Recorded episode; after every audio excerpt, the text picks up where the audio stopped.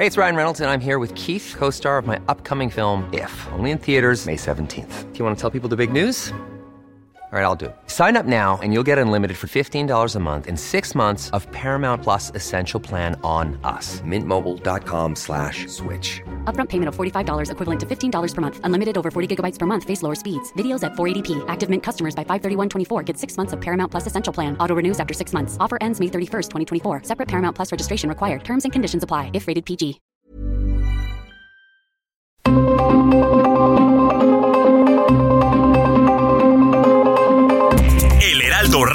Presenta Zona de Noticias con Manuel Zamacona. Zona de Noticias, el epicentro de la información.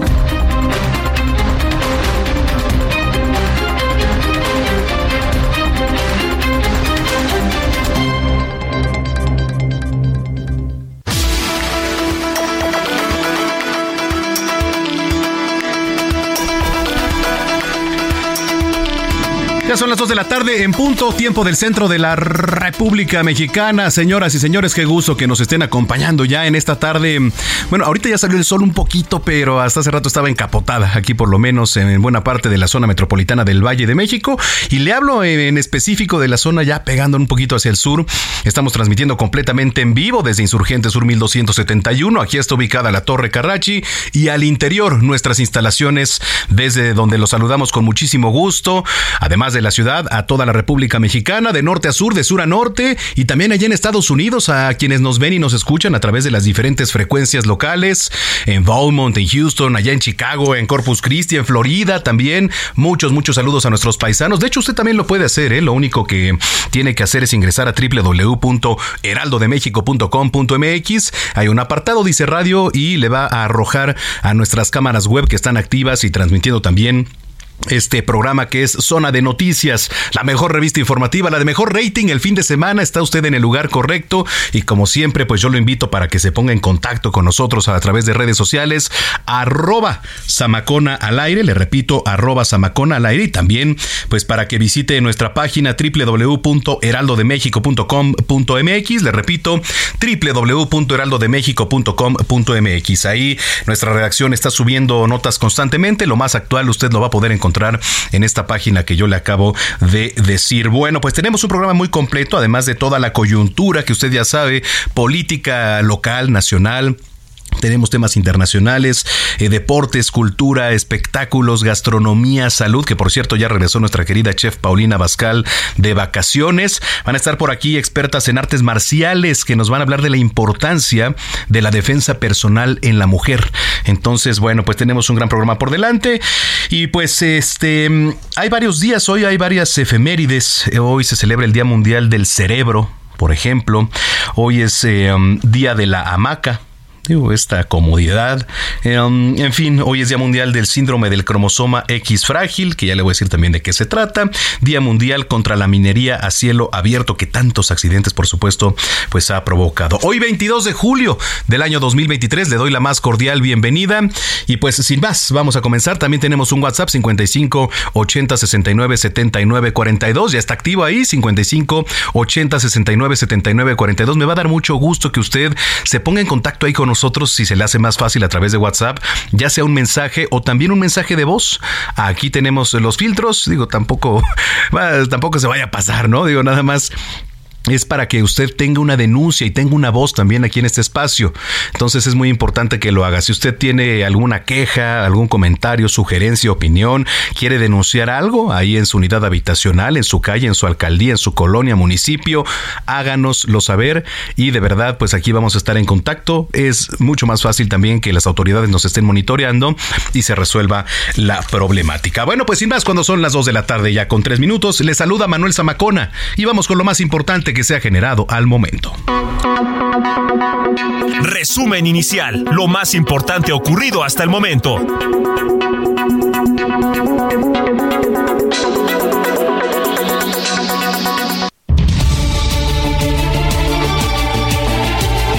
Platico que la Fiscalía de Sonora informó sobre un incendio provocado en el bar Beer House, esto en San Luis Río Colorado, Sonora, que dejó al menos 11 personas muertas durante la madrugada de este sábado.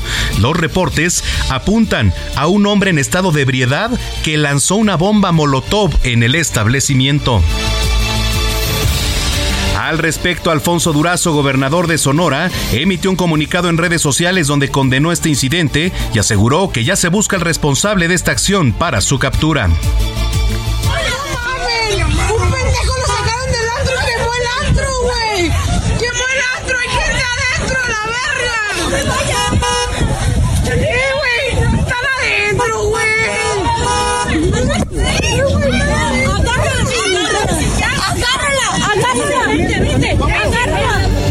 Bueno, pues eh, estas son las palabras y las reacciones de los testimonios que estaban ahí en el lugar. En otros temas, el presidente Andrés Manuel López Obrador acusó ayer en su conferencia mañanera al Instituto Nacional Electoral de convertirse en el Instituto de la Censura. Esto por ordenar a su gobierno bajar de las redes sociales los fragmentos donde habla de Xochitl Galvez. Ya este es como la Santa Inquisición. Ya este, es el Instituto de la Censura, el INE y el Tribunal y la Suprema Corte del Derecho, que no de la Justicia. Ya bueno, pues sobre este tema la Comisión de Quejas y Denuncias del INE negó medidas cautelares en contra del presidente López Obrador por presunta violencia política de género en contra de Xochitl Gálvez. Los consejeros del INE consideraron que no es violencia sino crítica dura. Por su parte, Xochil Gálvez, aspirante a representar el Frente Amplio, expresó que sí hay violencia de género y promovió un amparo en contra del presidente López Obrador por sus últimas declaraciones, ya que las considera violatorias de sus derechos humanos. Marcelo Ebrard, aspirante a la coordinación del Comité de la Defensa de la Cuarta Transformación, pidió a Xochitl Galvez tener un debate en temas de interés nacional, sobre todo seguridad. Sin embargo, Galvez le respondió a través de sus redes sociales que no son los tiempos y le deseó suerte en su proceso, aunque consideró que ve los dados cargados. La Sala Superior del Tribunal Electoral del Poder Judicial de la Federación detalló los parámetros en que se deberá basar el Instituto Nacional Electoral en el diseño de los lineamientos generales para prevenir una posible vulneración a la equidad del proceso electoral federal 2023-2024. Esto con motivo de la convocatoria y el proceso del Frente Amplio por México. Claudia Sheinbaum subió un video en sus redes sociales en las que solicita sea procesado penalmente el fiscal de Morelos, Uriel Carmona Gándara, esto por ocultar el feminicidio de la joven Ariadna Fernanda ocurrido el pasado 31 de octubre de 2022. En noviembre del 2022 hice una denuncia contra el fiscal general del estado de Morelos, porque en el caso de un feminicidio que ocurrió en la Ciudad de México y que el cuerpo de ella, de Ariadna, fue encontrado en el estado de Morelos, el fiscal general ocultó el feminicidio y dijo que había sido una muerte por broncoaspiración. Cuando la familia le pide a la Fiscalía General de la Ciudad de México que haga una investigación, se encuentra que ella está golpeada y que realmente fue un feminicidio. Y esta es la declaración del fiscal general de justicia de Morelos. En temas internacionales, un ataque con drones provocó varias explosiones en un arsenal de munición en el centro de Crimea. Esto según informó el jefe de la eh, anexionada península ucraniana.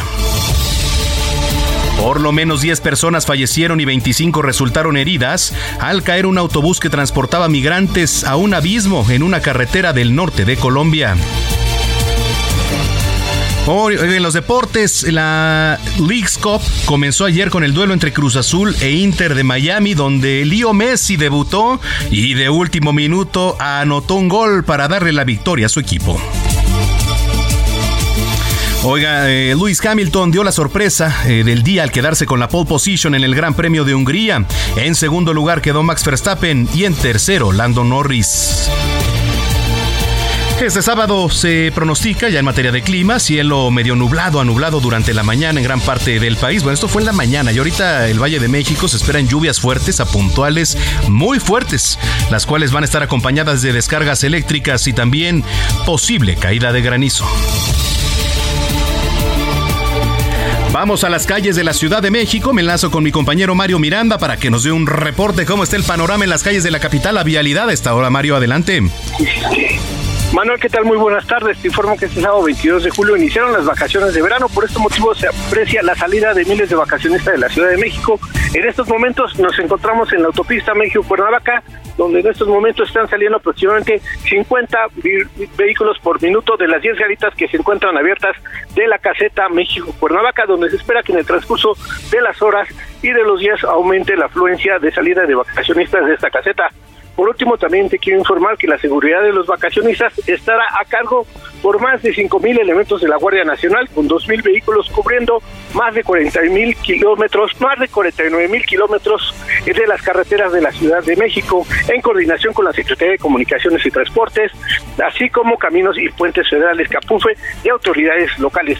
Manuel, continuaremos al pendiente de la salida de vacacionistas y estaremos informando a través del Heraldo Radio. Claro que sí, vamos a estar muy pendientes. Gracias, Mario.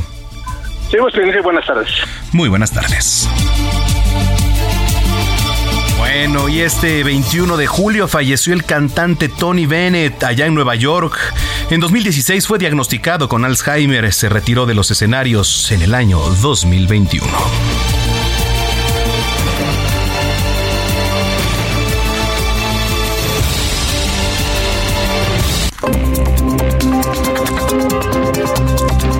Manuel Zamacona en Twitter e Instagram, arroba Zamacona al aire.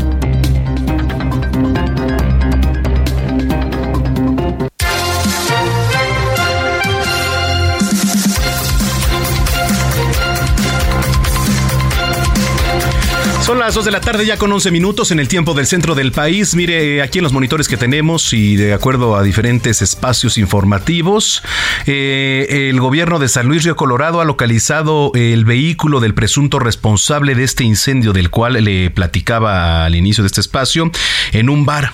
Este Digo, se han revelado impactantes videos de este incendio allá en Sonora. Le, recuerdo 11 personas fallecidas. Fue el saldo hasta el momento. Un sujeto incendia el bar que fue desalojado. Un idiota que estaba por ahí avienta una bomba molotov. Y mire nada más lo que provoca. A través de la Agencia Ministerial de Investigación Criminal ya se están investigando los hechos para dar con este responsable, pero bueno, mire, un avance, sí, es que se localice el vehículo porque por ahí desprenden también otras investigaciones y no dude que, ya están cerca de pescar a este, este sujeto que lanza esta bomba molotov al interior, que además ahorita le voy a poner un poquito más de, de contexto porque... Tres de las víctimas eran músicos ahí de esta banda Mitosis que presentaba además un show al interior. Entonces, bueno, pues vamos a ir eh, con mi compañero Gerardo Moreno que nos va a extender más la, la, información. Él es corresponsal de Heraldo Media Group allá en Sonora y tú tienes el panorama más amplio. Adelante, Gerardo. Hola, ¿qué tal Manuel? Qué gusto saludarte, también saludar al auditorio. Efectivamente, nos amanecimos con esta tragedia sucedida aquí en la frontera, en el municipio de San Luis Río Colorado, en el estado de Sonora, donde como bien adelantabas, la madrugada de este sábado, pues un hombre provocó un incendio en un bar en la colonia comercial, está ubicada cerca de la frontera en San Luis Río Colorado, que hasta el momento se mantiene un saldo de 11 víctimas fatales, entre ellas eh, cinco, perdón, cinco hombres y tres mujeres. Eh, se reportó, la Fiscalía de Sonora reportó que el, reporte se recibió exactamente a la 1.33 de la mañana, luego de que un sujeto aparentemente eh, se reporta que estaba en alto grado de embriaguez, fue expulsado de este establecimiento donde había llegado alrededor de la medianoche.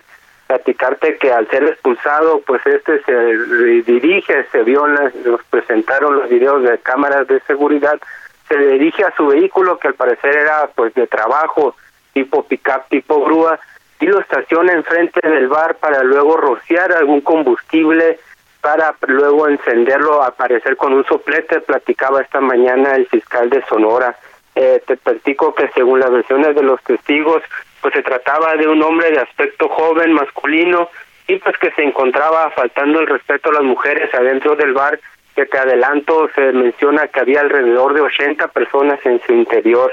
El reporte oficial marca pues que en estos momentos son 11 las personas fallecidas, eh, 10 fallecieron exactamente adentro del establecimiento por intoxicación por el humo provocado, como bien mencionabas, tres de ellos integrantes del grupo que tocaba en ese lugar.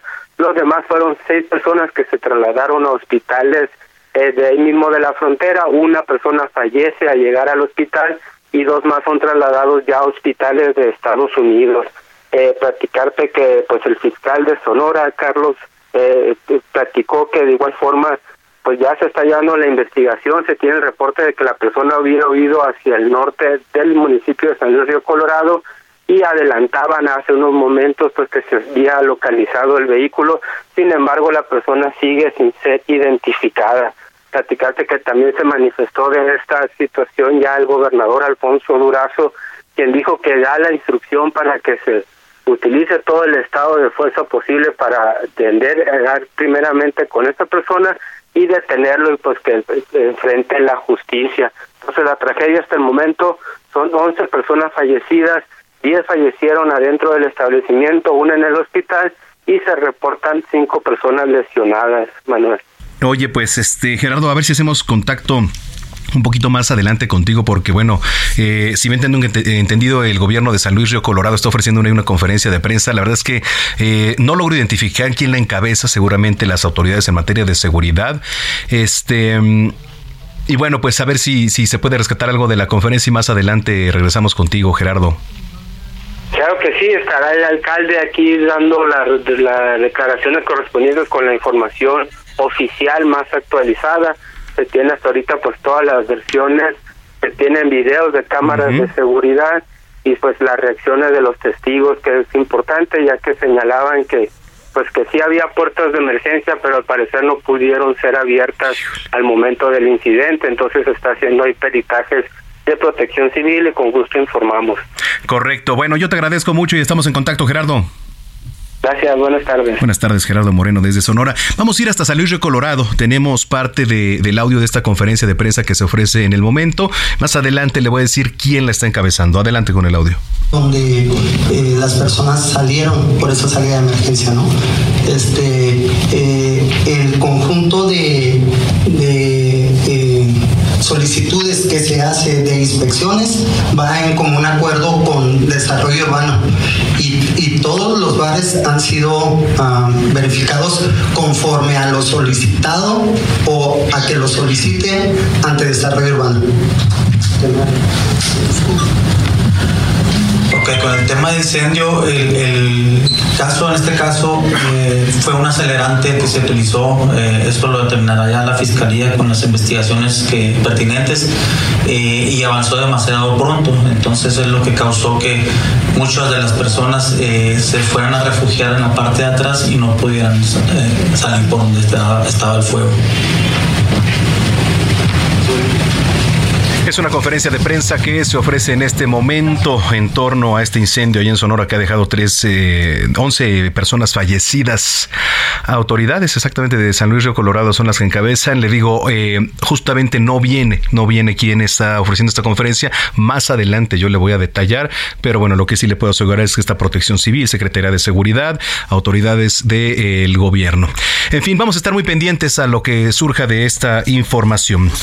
Bueno, vamos a cambiar de tema eh, vamos con mi compañero Iván Saldaña porque Estela de Carloto, presidenta de Abuelas de Plaza de Mayo, estuvo ayer con el presidente López Obrador, aunque sí cabe destacar que el primer mandatario no se ha reunido con ninguna madre buscadora mexicana. Vamos con información. Adelante, Iván. Hola, ¿qué tal Manuel? Auditorio, buenas tardes. La luchadora social Estela de Carloto, presidenta de la Asociación Civil Abuelas de Plaza de Mayo de Argentina, acudió a la mañanera de este viernes en Palacio Nacional para saludar al presidente Andrés Manuel López Obrador. Previo a la conferencia, en una breve entrevista, calificó al presidente López Obrador como un caballero, pero también lo exhortó a no abandonar al pueblo ante todos los dolores que sufre y hacer justicia para las víctimas de desaparición forzada. Recordó el caso de los 43 estudiantes desaparecidos de Ayotzinapa. Hay muchas cosas para corregir, pero como el valor que tiene la, la mano de un presidente es muy importante.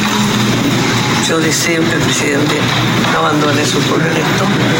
No tengo por qué darle un consejo, pero sí el derecho de, una abuela que soy, mujer, de una de Sudamérica, de que los que gobiernan son el es para el pueblo y nunca deben olvidar nada de lo que el pueblo necesita. Estela de Carlotto, quien lleva 45 años dedicada a localizar personas desaparecidas durante la dictadura militar, visitó Palacio Nacional acompañada del embajador de Argentina en México, Carlos Alfonso Tomada. Al llegar al Salón Tesorería y situarse en el atril, el presidente López Obrador se refirió a ella como la defensora en América Latina ante el autoritarismo. Pues es eh, la defensora en América Latina, en el mundo, de quienes padecen, sufren por el autoritarismo, que nunca más vuelva el fascismo a nuestra América. Por eso nos da mucho gusto que esté aquí con nosotros. Es algo muy especial. Media hora después, tras exposiciones de funcionarios en la conferencia matutina, el mandatario federal le dio la palabra a su invitada. Yo estoy muy agradecida con el señor presidente por haberme recibido, aceptado este, que diga unas palabras, porque México para la Argentina es un país hermano, no hermanísimo. Acá han recibido exiliados para salvarles la vida. Las abuelas vinimos en esos tiempos, hace muchos años. No sé cuántas veces visité este país y acá encontramos un nieto, lo llevamos con su papá a la Argentina. Es decir, que eh, lo que está pasando en este país de bueno o de malo, porque así es la vida, también lo vivimos en la Argentina, los argentinos. Manuel Auditorio, mi reporte esta tarde. Gracias. Hola, ¿qué tal, Manuel? Eh, bueno, vamos hasta el puerto de Veracruz porque allá fueron rescatados 148 migrantes en la caja de un tráiler. Juan David Castilla, adelante con la información. Saludo con gusto desde el estado de Veracruz. Comentarte que autoridades federales rescataron a 148 personas migrantes que viajaban hacinadas en la caja de un tráiler y fueron abandonadas a un costado de la carretera Minatitlán, Córdoba, en la zona centro de la entidad, poniendo en riesgo su vida. El Instituto Nacional de Migración informó que los extranjeros fueron ubicados mediante una acción de verificación en el tramo Latinaja Córdoba. Al hacer la revisión correspondiente, se encontró en su interior a las 148 personas extranjeras de nacionalidad hondureña, guatemalteca y salvadoreña, quienes no pudieron acreditar su estancia regular en este país. Entre las personas migrantes se ubicaron 44 núcleos familiares compuestos por 115 personas, así como una mujer y nueve hombres adultos, además de 23 menores de edad no acompañados. En el lugar se brindó atención humanitaria a los grupos en condición de vulnerabilidad y se verificó su estado de salud. Una vez concluido este procedimiento, los adultos fueron llevados a instalaciones del Instituto Nacional de Migración para realizar los trámites migratorios correspondientes. Mientras tanto, los menores no acompañados y los núcleos familiares quedaron bajo el resguardo del Sistema para el Desarrollo Integral de la Familia y de la Procuraduría de la Defensa del Menor para continuar con su proceso migratorio. El chofer del tráiler huyó del lugar mientras que el vehículo fue puesto a disposición de las autoridades federales correspondientes. Cabe recordar que el gobernador Cuitlavo García Jiménez informó que durante el fin de semana pasado se resguardaron 400 migrantes en tres lugares diferentes de la entidad, donde las autoridades brindaron la atención correspondiente. Este es el reporte desde Veracruz, Manuel. Excelente tarde, un abrazo. Igualmente para ti, Juan David Castilla. Oiga, eh, le quiero platicar también, dice, eh, una transformación feminista es lo que vive México en la actualidad. Esto lo aseguró la jefa de gobierno, bueno, la ex jefa de gobierno Claudia Sheinbaum durante la asamblea informativa que realizó allá en Puebla, donde apostó por una continuidad de la 4T sin discriminación y con equidad para las mujeres. Eh, pues estaban por ahí simpatizantes poblanos y aseguró que el machismo en México se está quedando en el pasado, por lo que desde la 4T dijo se lucha todos los días para seguir caminando con paso firme hacia una sociedad más justa y sobre todo con más igualdad para todas y para todos. Bueno, antes de irnos a la pausa, eh, le platico esta mañana se registró también un accidente ahí en la autopista México-Puebla a la altura del kilómetro 26 con dirección a Puebla, ahorita que estábamos en esta entidad.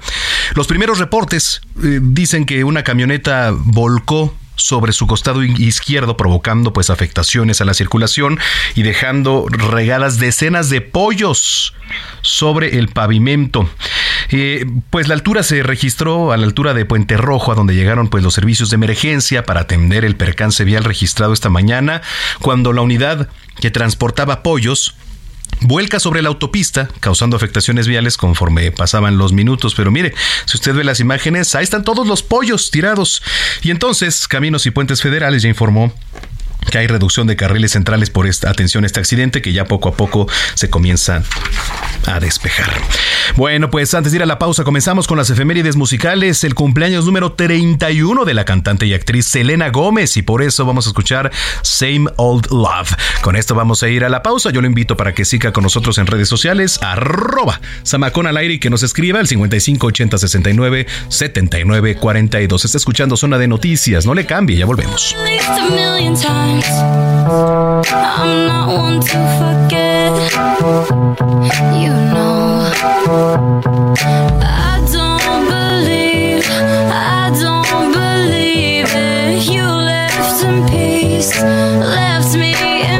Vamos a una pausa y regresamos con Manuel Zamacona a Zona de Noticias.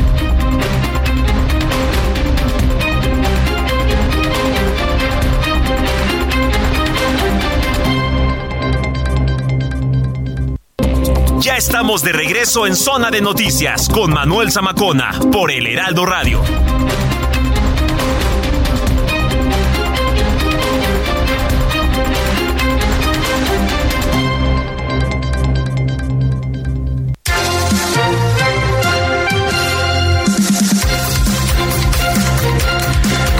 Son las 2 de la tarde con 30 minutos en punto en el tiempo del centro de la República Mexicana. Muchas gracias por continuar con nosotros. Si es que ya estaba en sintonía, si lo acaba de hacer, sea usted bienvenida, bienvenido a este espacio, Zona de Noticias, la mejor revista del fin de semana.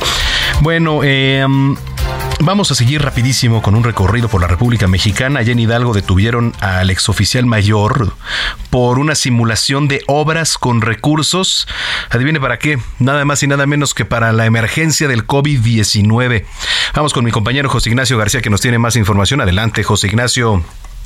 ¿Qué Manuel? Un saludo a ti y a todo el auditorio. Pues comentarte que efectivamente el día de ayer por la noche, elementos de la Policía Investigadora de la Procuraduría General de Justicia del Estado de Hidalgo detuvieron al ex oficial mayor del gobierno del Estado de Hidalgo durante la administración de Omar Fayad Pérez, por su presunta responsabilidad en el proceso de simulación de obras y servicios a pobladores rurales con recursos públicos destinados para atender la contingencia sanitaria ocasionada por la pandemia de COVID-19.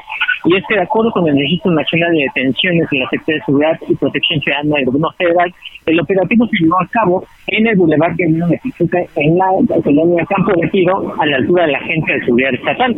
Cuando fue aprendido, el exfuncionario fue puesto a disposición del centro de la estación de Pachuca, donde se eh, llevará a cabo en las próximas horas la audiencia inicial para determinar su situación jurídica. Comentarte, eh, Manuel, que mantenía no tenía al menos dos órdenes de aprehensión por presuntamente participar en el esquema de malversación de recursos que el gobierno del Estado investiga y en el que habrían participado al menos tres alcaldes y dos miembros de gabinete de Omar Fayad con operaciones que ascendían a más de 522 millones de pesos. También se sumaron otras transacciones de una adquisición de empresa fachada por un programa de antisaqueo desde la Secretaría de Educación Pública Estatal por 140 millones de pesos y que nunca se entregaron. Hasta el momento, comentarte que también la Procuraduría busca al encargado de la Contraloría Estatal César N., quien se encuentra prófugo por tres carpetas de investigación por los delitos de tráfico de influencia, especulado y amenazas. Comentarte también que seis alcaldes han sido suspendidos sus mandatos por su presunta responsabilidad en este esquema de corrupción y tres de estos están privados de su libertad, dos llevan a cabo sus procesos en libertad y uno más se encuentra prófugo. Es parte de la información que tenemos hasta el momento desde el estado de Hidalgo. Bueno, pues vamos a estar pendientes. Te agradezco la información, José Ignacio. Gracias, Manuel. Muy buenas tardes. Muy buenas tardes, eh, José Ignacio García desde Hidalgo. Eh, el Instituto Nacional Electoral advierte que estos peluches, seguramente usted los ha visto, que hacen alusión al presidente López Obrador, que se le llaman amlitos o pejeluches o como usted quiera decir, podrían ser considerados como gastos de campaña para Morena. Bueno, ya entramos en un dilema. De hecho, ayer eh, en Heraldo Televisión tuve una plática también con el representante de Morena ante el Instituto Nacional Electoral. Pues, ¿qué van a decir? Evidentemente que no puede ser, que el INE nuevamente va al ataque con Morena. Ya escuchó al presidente López Obrador también en su mañanera decir que era el Instituto de la Censura, etcétera. Marco Fragoso nos detalla. El Instituto Nacional Electoral determinó que se contabilizará la venta y el uso de artículos utilitarios como los denominados ámlitos, así como las bardas y espectaculares de las corcholatas. Reconoció que aunque la venta de las figuras animadas del presidente no le generan un beneficio económico a Morena, el partido deberá deslindarse de su comercialización para que no le sean cuantificados como gastos de campaña.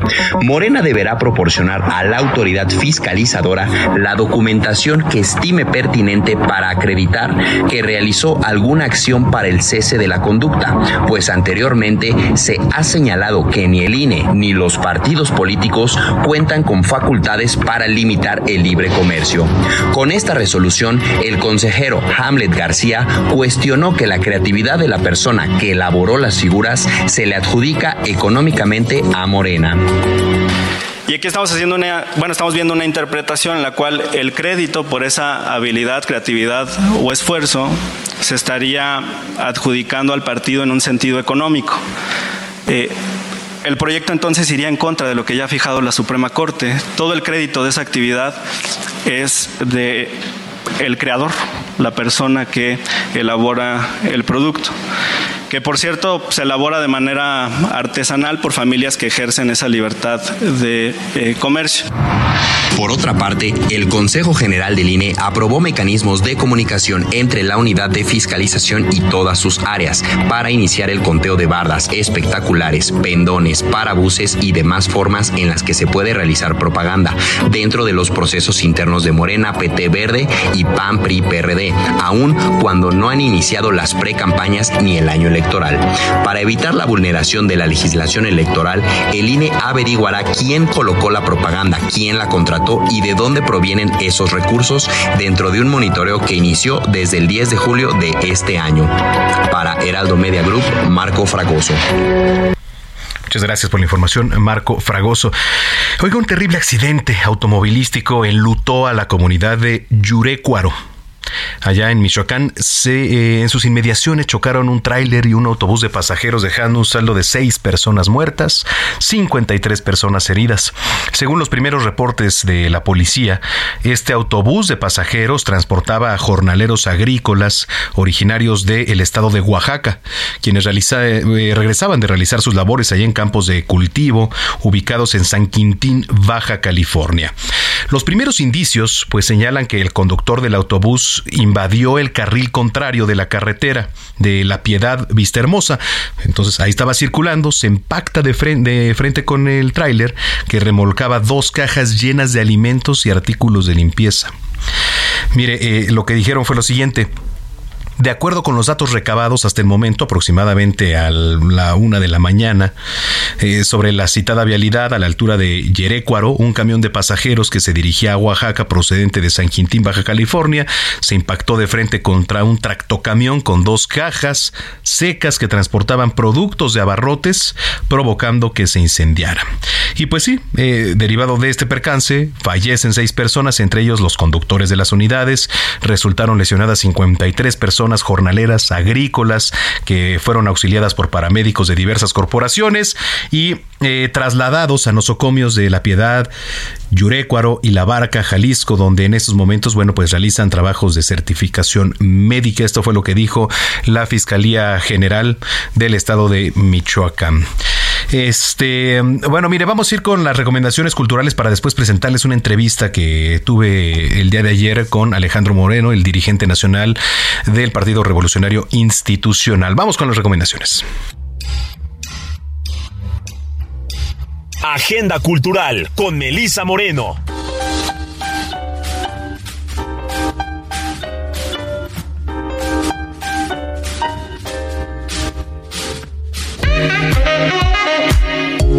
Bienvenidos a la Agenda Cultural del Heraldo de México. Yo soy Melisa Moreno y esta es nuestra selección para Zona de Noticias. A través de Sudario, Ciencia y Biodiversidad en el Arte Popular, José Antonio busca visibilizar algunas especies prioritarias y representativas de la riqueza biológica de México. Para ello, el artista plástico seleccionó 25 especies con una serie de diversos criterios. Se estima que nuestro planeta habitan cerca de 8.7 millones de especies, pero la vida es tan vasta que únicamente conocemos el 14% de la vida terrestre y el 9% de la vida en el océano. Sin embargo, esta biodiversidad se encuentra en un declive sin precedentes a causa de múltiples factores como el cambio del uso de suelo, más las prácticas productivas, la contaminación, la cacería y la extracción de vida silvestre. Esto genera un desequilibrio que afecta la integridad de la biosfera y ocasiona impactos negativos e irreversibles en los sistemas que sustentan la vida en nuestro planeta como lo conocemos actualmente. México destaca por ser un país con una gran riqueza y diversidad biológica y cultural y tiene el privilegio de estar entre los países que mantienen alrededor del 70% de la biodiversidad en el mundo, cuya quinta posición le confiere grandes responsabilidades para salvaguardar la vida en la Tierra de una forma justa, equitativa y sostenible. La exposición Ave Sudario, Ciencia y Biodiversidad en el Arte Popular de José Antonio Platas se presenta hasta el 3 de septiembre en la sala pieza del mes del Museo de Arte Popular MAP. Juan es agente de viajes, pero no siempre lo fue. Hace 15 años lo despidieron de la aerolínea donde era piloto a causa de una negligencia que nunca cometió. Ahora su hijo se encuentra muy enfermo de cáncer y las posibilidades de curación disminuyen a medida que aumentan los costos de tratamiento. Una noche, Juan se encuentra con hombre y mujer, dos extrañas personas que le ofrecen la misión de ir a BG 440, un planeta extraño, en busca de un mineral que podría significar la cura para todo tipo de cáncer. Mientras Juan realiza su entrenamiento para cumplir con la misión, Rosa, su esposa, tiene que lidiar sola con la enfermedad de su hijo. Juan deberá elegir entre volver a volar y traer la cura para la humanidad o quedarse con su familia. A ti te gusta volar se presenta en el Teatro Helénico todos los lunes a las 7.30 de la noche por su esfuerzo por salvaguardar la libertad de expresión como condición imprescindible para la democracia y la paz duradera. Con esas palabras reconocía la Academia Sueca la labor y el esfuerzo de María Reza. Este libro es el mejor resumen de su trayectoria y de los principios éticos que rigen su pensamiento y su labor como periodista. María Reza ha dedicado su vida a defender la vida y a luchar contra el autoritarismo.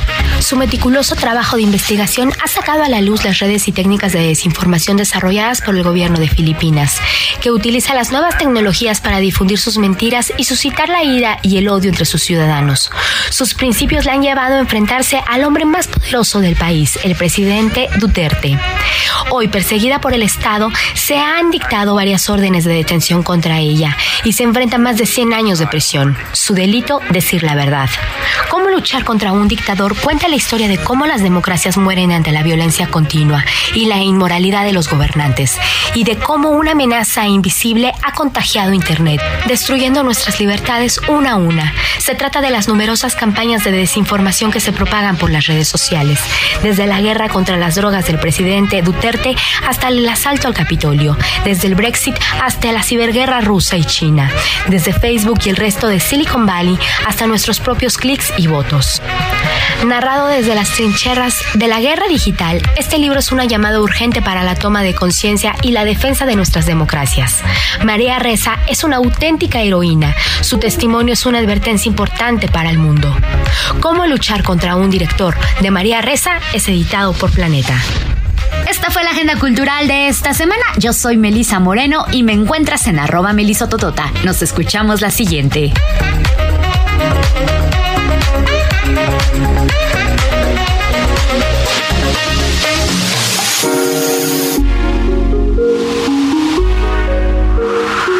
Mujer Plena con Paulina Mosurrutia.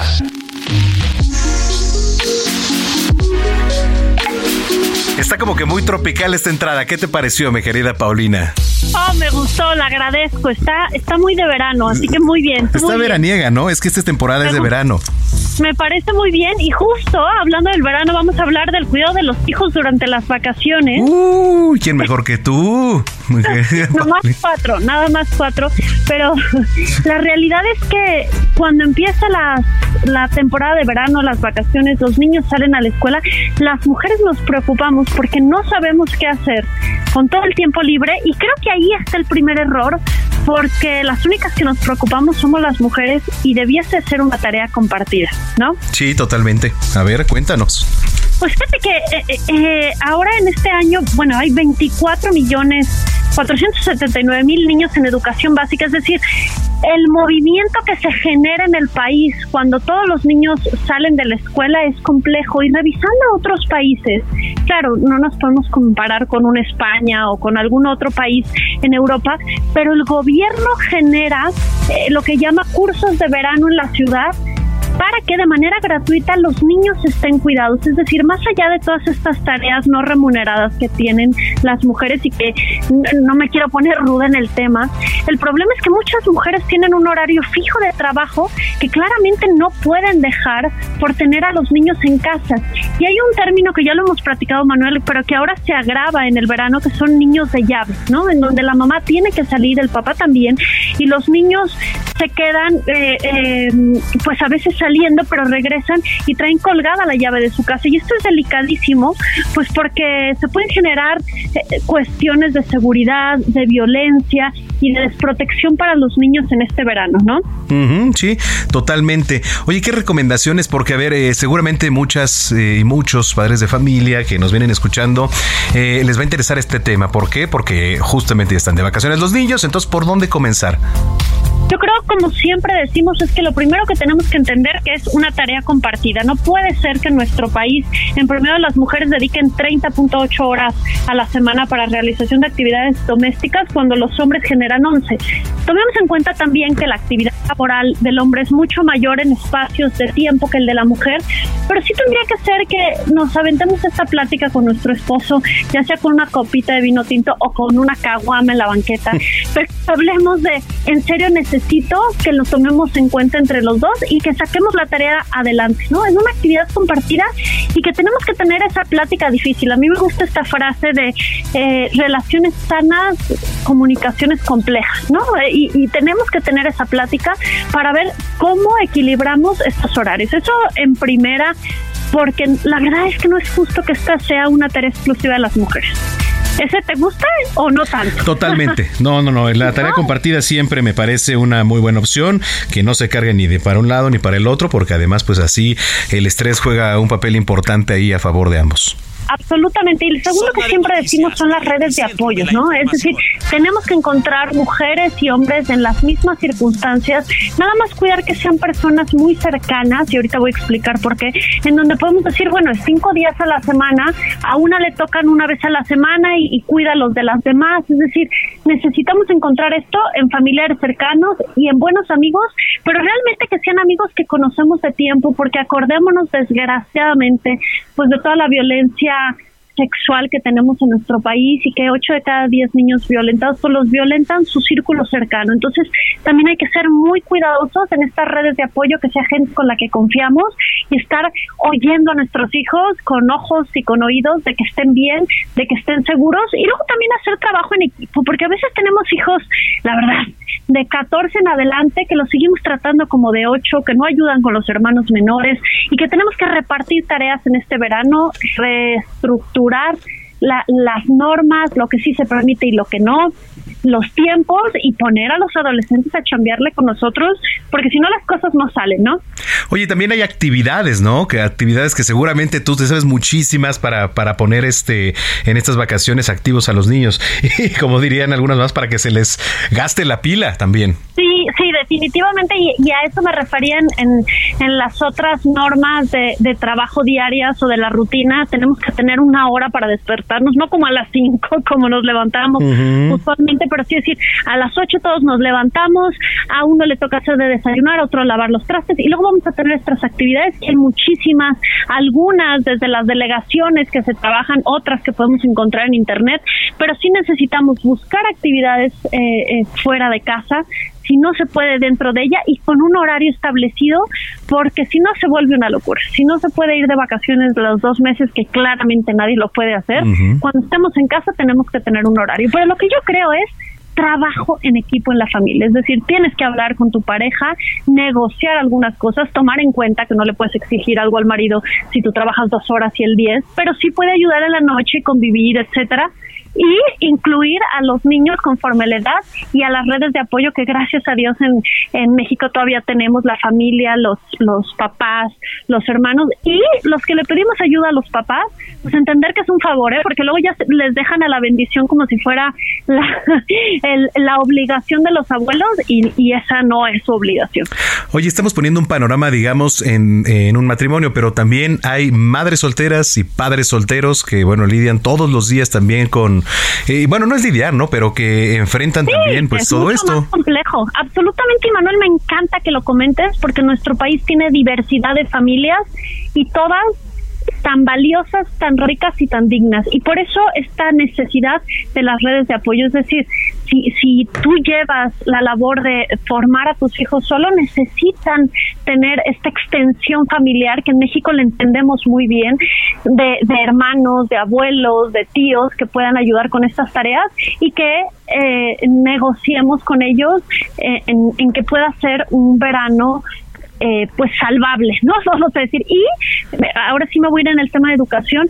Seguimos con la crisis post pandemia en educación, así que tomar en cuenta que hay que ver y búscalo en Google cuáles son los aprendizajes mínimos esperados del ciclo escolar de tu niño, sobre todo en educación básica, en español y matemáticas, y no lo sueltes, es decir, no pasa nada, de todos modos se van a quejar, ponlo a hacer 10 sumas, multiplicaciones, divisiones, el libro mágico, hacer lo que nos ponían a hacer, ya sabes, de, de cursiva, a leer 20 minutos, eh, es tarea de los papás reforzar esto y es tarea de los hijos que se quejen, así que se quejen o no, déjales dentro de los hábitos del día, de la rutina del día, una partecita de estas porque es sumamente importante, porque sí seguimos cargando con una crisis post pandemia, más como vienen los libros que va a ser otro caos, pero bueno, esa es otra plática de otro día.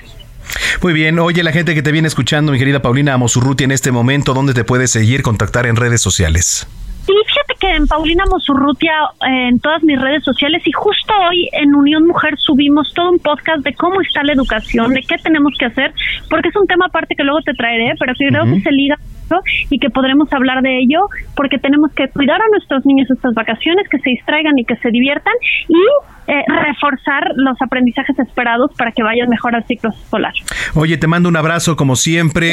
Este, nos escuchamos dentro de ocho días y estamos en comunicación. Gracias, gracias y saludos a todo tu auditorio. Muchas gracias. Es Paulina Mosurrutia aquí en Zona de Noticias. Hoy de la tarde con 50 minutos. ¿Qué hicieron las corcholatas? ¿Qué hicieron las corcholatas esta semana? Nuestros corresponsales nos informan. Desde Huejotzingo, Puebla, Claudia Sheinbaum recordó el legado que Miguel Barbosa dejó en el estado y agradeció el apoyo que los poblanos le han dado a Morena desde hace más de 10 años. Ante cientos de participantes, la ex jefa de gobierno aseguró que su objetivo es continuar con las transformaciones que ya tiene el país, ya que hay proyectos que deben de ampliarse y con ello lograr un mayor beneficio para la ciudadanía. Entre dichos programas destacó la transición al IMSS Bienestar, mismo que dijo, debe de ser un instituto que garantice la atención de la salud gratuita para todos los mexicanos. La comunicación entre Puebla y Veracruz, que es la principal vía hacia el sureste pues se tiene que ampliar a cuatro carriles. Es imposible que siga una carretera eh, solamente con dos carriles en la condición en la que está.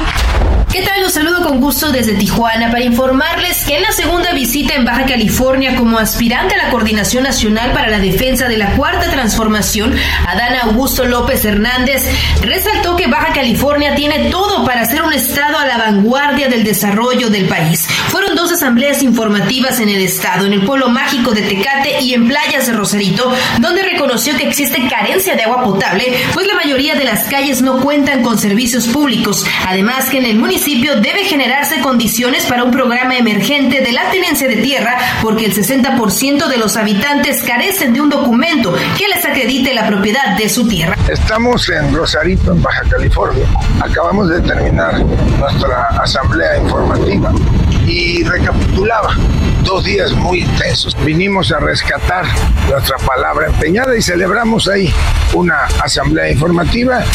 Gracias, ¿qué tal? Efectivamente, pues de visita en Colima, donde presentó su plan Ángel, el aspirante a coordinar los comités de defensa de la Cuarta Transformación, Marcelo Ebrard, reiteró su invitación a Xochitl Galvez para debatir, pese a que ella lo rechazó vía Twitter, pues aseguró que a la gente le gustaría que así lo hicieran. Incluso él reconoció que él tampoco sabe si Xochitl Galvez va a ser elegida como la responsable de la construcción del Frente Amplio por México. Sin embargo, aún así reiteró este llamado a debatir. Incluso dijo que lo podrían hacer por la plataforma de TikTok durante la asamblea informativa donde estuvieron presentes los integrantes del Sindicato de Trabajadores al Servicio del Gobierno del Estado de Colima y su líder Martín Flores se comprometió a solucionar la deuda que la Administración Estatal de Colima tiene con el Instituto de Pensiones al reconocer que él fue testigo cuando el presidente López Obrador se comprometió a solucionar este problema. En medio de las disputas por los programas sociales, el aspirante Gerardo Fernández Noroña les dijo a los habitantes de Aguascalientes que deben defenderlos e indicó que va muy bien, promoviéndose para ser el elegido de forma interna. Por su parte, Ricardo Monreal estuvo de gira en el Estado de México, donde conversó con un grupo de líderes sociales y religiosos. Ahí sostuvo que la entidad debe impulsar el desarrollo en varios rubros, como el de educación y laboral. Además, en redes subió un nuevo capítulo de su Monri-serie. Aquí nos enseñó mi abuelo y mi padre a amar a la tierra. Y nos enseñó a siempre sentirse orgulloso de tu origen. Mientras que Manuel Velasco visitó Aguascalientes, dialogó con la gobernadora panista Tere Jiménez, recorrió también el mercado Jesús Terán para saludar a comerciantes, recibió apoyo de simpatizantes y hasta se aventó un grito de Viva Aguascalientes.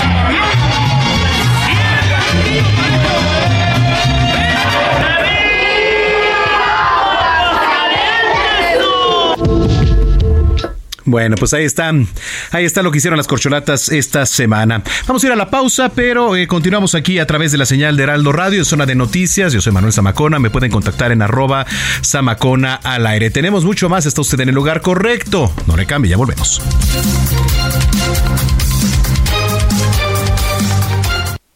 Vamos a una pausa y regresamos con Manuel Zamacona a Zona de Noticias.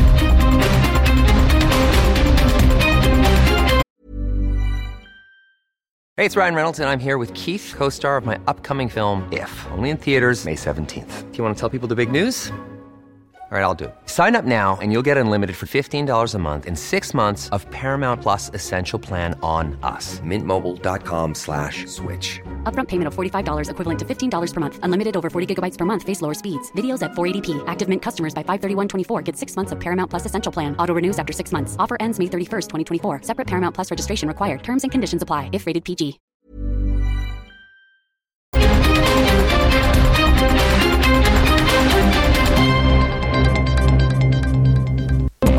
Ya estamos de regreso en Zona de Noticias con Manuel Zamacona por El Heraldo Radio.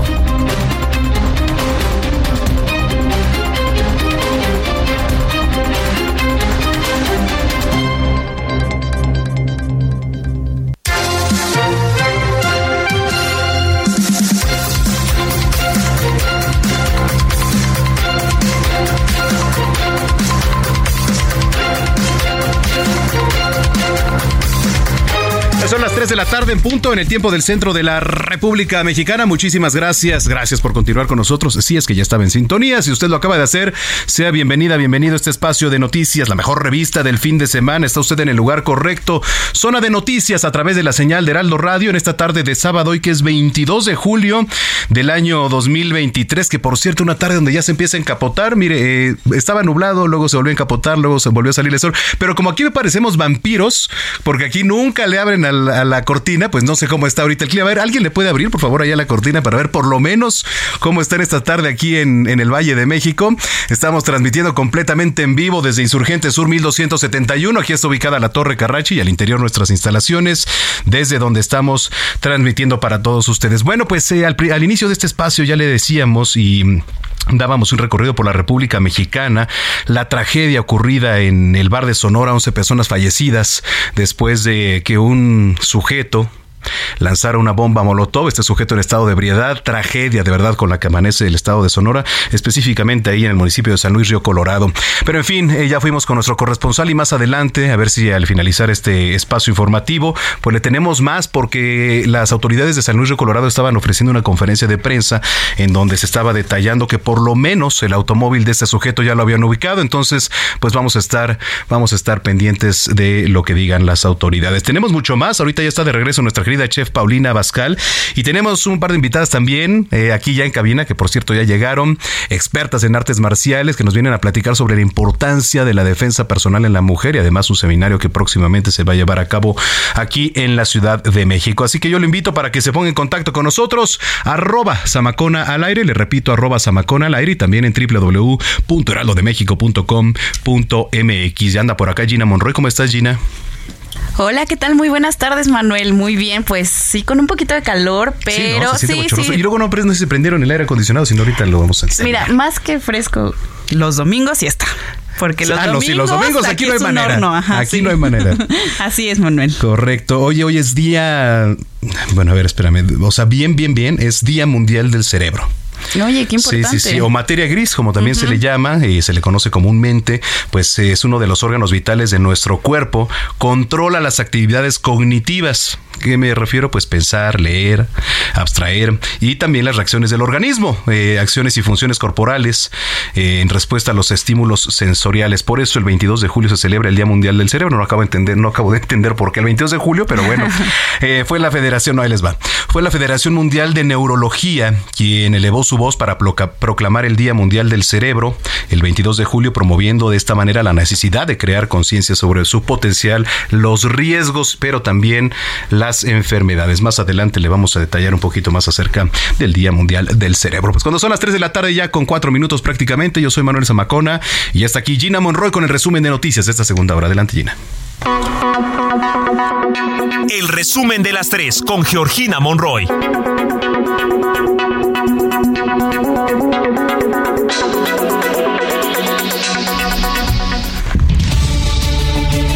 Muchas gracias, son las 3 de la tarde con 4 minutos y así es, Jesús N., uno de los padres que golpeó a la maestra Brenda, también es investigado por el delito de maltrato animal, así lo informó la Fiscalía General de Justicia del Estado de México.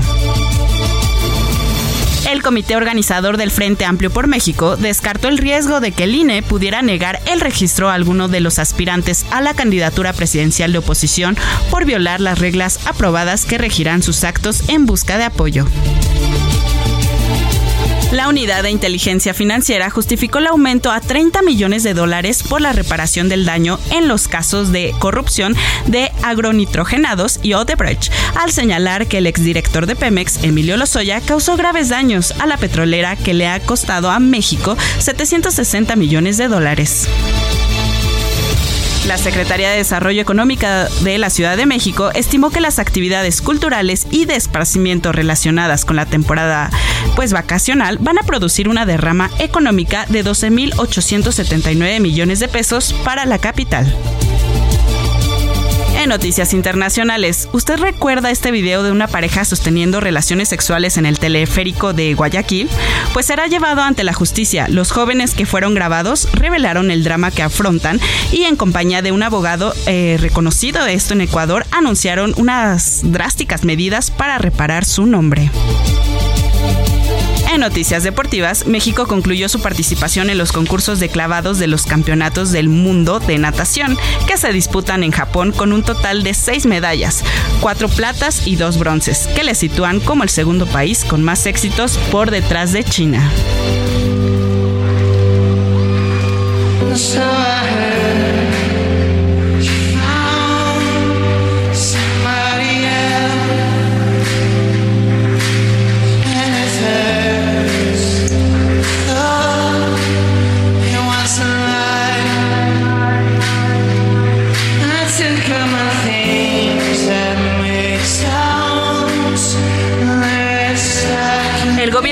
Suspendió este sábado un festival de música en la capital, eh, un día después de que el líder de la banda británica de pop de rock 1975 eh, besara a un compañero en el escenario y criticara las leyes anti-LGBT del país.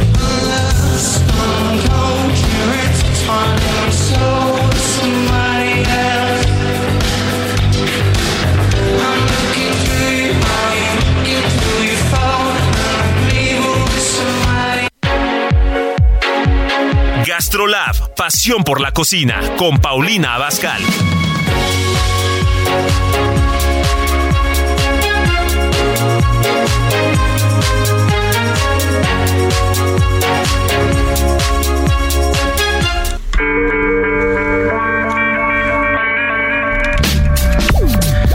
Pues ya son las 3 de la tarde con 7 minutos. Gracias a Gina Monroy por el resumen de noticias. Llegó una de las secciones consentidas aquí en este espacio que es GastroLab con nuestra querida chef Paulina Abascal, a quien saludo con mucho gusto como siempre. ¿Cómo te fue de vacaciones? Y además qué gusto tenerte de regreso.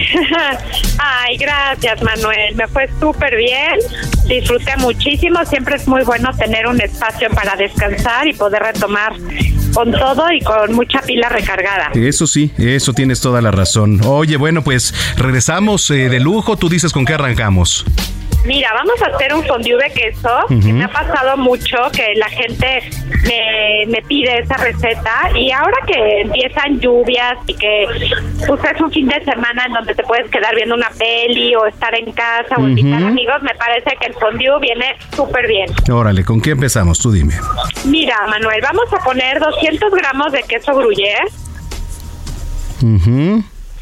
100 gramos de queso mental. ¿De queso qué, perdón? Emmental. Es una especie de gruyere, pero es diferente. Ajá. Y 100 gramos de queso gouda. Ok. Vas a necesitar también 210 mililitros de vino blanco. 20 gramos de fécula de maíz, mejor conocida como la maicena. Con media pieza de jugo de limón amarillo. 20 mililitros de un licor que se llama Kirsch. De un licor llamado Kirsch, es el licor como de cereza. Ah, ok, correcto. Ajá. Media cucharadita de nuez moscada. De nuez moscada. Y media cucharadita de pimienta. Ok. Entonces, ya que tienes ahí todos tus ingredientes, vas a necesitar una olla. Preferentemente si tienes la de fondue es mejor porque es más gruesa y evitas que se queme. Ok. Pero si no, lo pueden intentar con cualquier tipo de olla honda. Ok, una olla, correcto. A, a, fuego medio vamos a colocar los quesos. Que van a estar revolviéndose con la fécula de maíz o maicena. Vamos a agregar el vino blanco caliente. Ajá. Y vas a empezar a revolver y revolver y te vas a dar cuenta cómo se empieza a deshacer por completo el queso en la lumbre. Correcto. Ya que lo tienes completamente fundido tu queso, vamos a agregar el jugo de medio limón. La pimienta, el licor de cereza y la nuez moscada. La nuez y... ¿Qué más me dijiste? La, nuez moscada y la pimienta. Ok, correcto. Y entonces, Manuel, eh, pues lo podemos acompañar con uvas, con manzana, con peras y también con el tradicional pan, que tiene que ser un pan duro de un día para otro, como una baguette cortada en cuadritos. Ok. Porque mira, si tú le pones un pan del día, se desbarata por completo al introducirlo en el fondue. Y dice en Suiza, que es de donde sale el fondue, que quien se queda con el pan en la olla tiene que pagar la cuenta. Entonces, pues yo, yo les recomiendo a todos que mejor si compren el pan con anticipación y lo hagan con pan de, días anteriores. Oye, también esto lo podemos acompañar con este algún tipo de pan eh, pues duro o algún tipo de claro, digamos, un pan campesino, un pan negro. Claro, el pan que tengan le viene súper bien. Correcto, muy bien. Oye, bueno, pues a ver, para los que nos vienen escuchando Vamos a ver si agarramos bien la receta. Señoras y señores, pongan atención para que este fondue lo hagan en casa.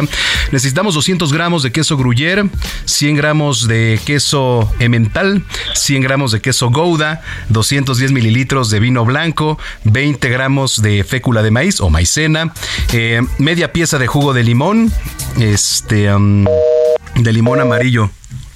Necesitamos también 20 mililitros de un licor llamado Kirsch, que es de este famoso licor de cereza, media cucharada de nuez moscada, media cucharada de pimienta. Bueno, pues ahí les va. Eh, vamos a elegir una olla, digo preferentemente que sea una olla para fondue, pero si no, con cualquier olla está perfecto. Vamos a fuego medio a colocar los quesos, usted va a introducir los quesos que se revuelvan ahí con la maicena.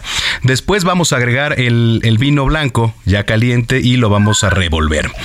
Y una vez fundido, eh, vamos a agregar el jugo de medio limón, la pimienta, la nuez y este licor Kirsch. Después finalmente lo podemos acompañar con uvas, manzanas, peras, que mira, ah, se me viene a la mente también luego estas cremas de, cuatro quesos que, sirven en los restaurantes en donde las acompañan con uvas también, se me viene mucho a la cabeza, ¿no? Entonces por eso lo acompañamos con uvas, manzanas, peras y lo podemos acompañar eh, preferentemente con pan duro. ¿Para qué? Para que se haga la mezcla perfecta y no se le vaya ahí a fundir o hacer aguado el pan. ¿Cómo ves? No, pues ya te dije que siempre me estás haciendo la competencia, ya me vas a robar mi chama en Gastrolab. Ya ves, invítame a Gastrolab entre semana nuevamente. claro que sí, Manuel, ya sabes que siempre eres muy bienvenido y es tu casa siempre. Gracias. Oye, pues por cierto, platícale a la gente en dónde te pueden seguir en redes sociales y ver también en televisión. Claro que sí. Bueno, recuerden que estamos lunes, miércoles y viernes en el estilo de Paulina Bascal, 11 de la mañana, por el, el Heraldo Televisión, que nos encuentran en el canal 8 de Televisión Abierta y en Sky y en Easy. También estamos martes y jueves en Gastrolab, en los mismos canales. Y bueno, las redes sociales de Gastrolab siempre están con muchas recetas maravillosas para todos. Eh, y si, bueno, también quieren más recetas, me pueden seguir a mí en Paulina Bascal, tanto en Instagram, en TikTok, en Twitter, en Facebook y en Pinterest.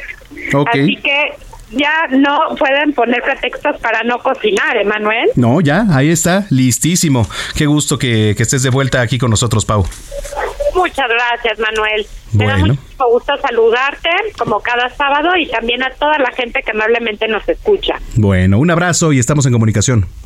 Claro que sí. Muchas gracias, Manuel, y bonito fin. Igualmente para ti. Paulina Bascal, aquí en Zona de Noticias, 3 de la tarde, ya 14 minutos. Zona de Noticias, el epicentro de la información.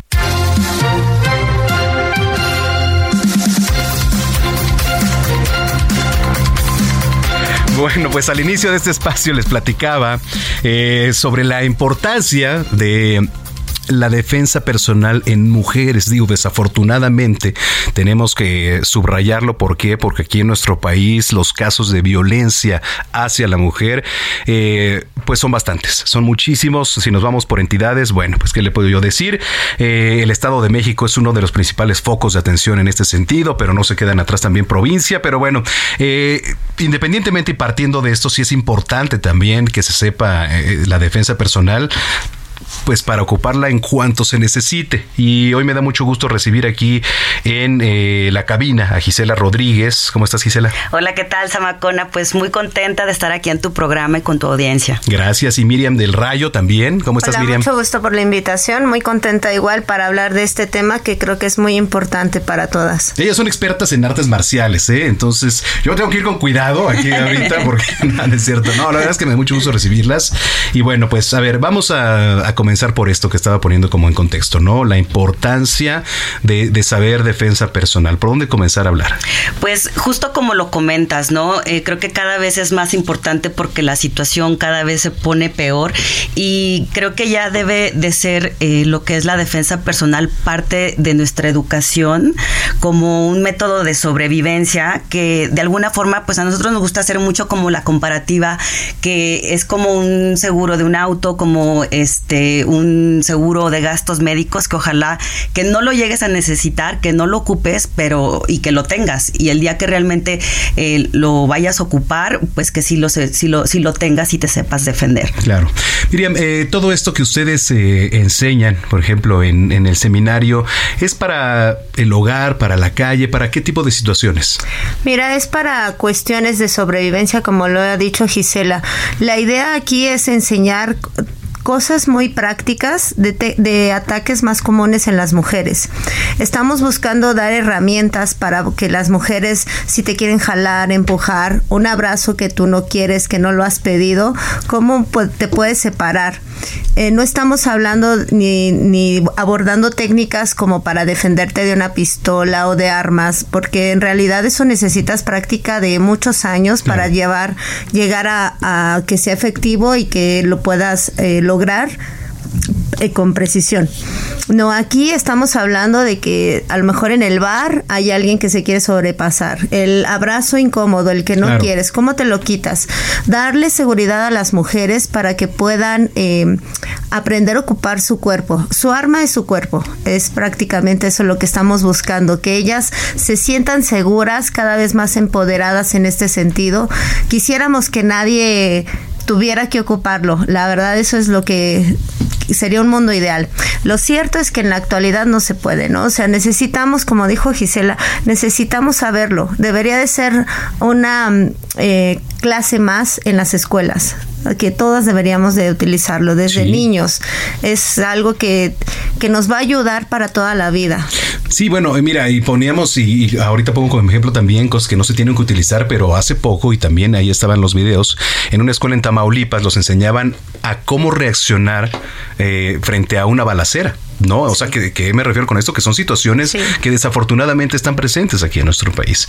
Oye, entonces, a ver, eh, lo que decía Miriam, eh, un tema muy importante, contra las armas también pues es algo diferente, ¿no? Pero son situaciones también en donde pues la pareja de repente se quiere sobrepasar, etcétera, y cómo poder reaccionar. Sí, exactamente. Eh, no solamente en los casos, digamos, de crimen donde te lleguen a atacar, a asaltar, sino que también a veces se vive pues violencia intrafamiliar o de pareja, donde eh, pues desgraciadamente sufrimos pues de estos ataques y justo es lo que nosotros queremos eh, difundir, dar estas herramientas a las mujeres que aprendan que a través de la técnica realmente se pueden, se pueden defender, porque obviamente casi siempre un hombre va a ser más grande, va a ser más, más fuerte que nosotros, pero sabiendo estas técnicas eh, sí te puedes defender y sí te puedes salir de una zona de peligro.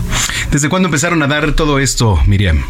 Llevamos prácticamente un año que decidimos hacerlo juntas porque teníamos ese interés, nos sentamos, un día platicamos, oye, esto le puede servir a más chicas, claro que sí, armamos nuestro programa y bueno, en eso estamos dando difusión para que más chicas puedan defenderse. Eso es importantísimo.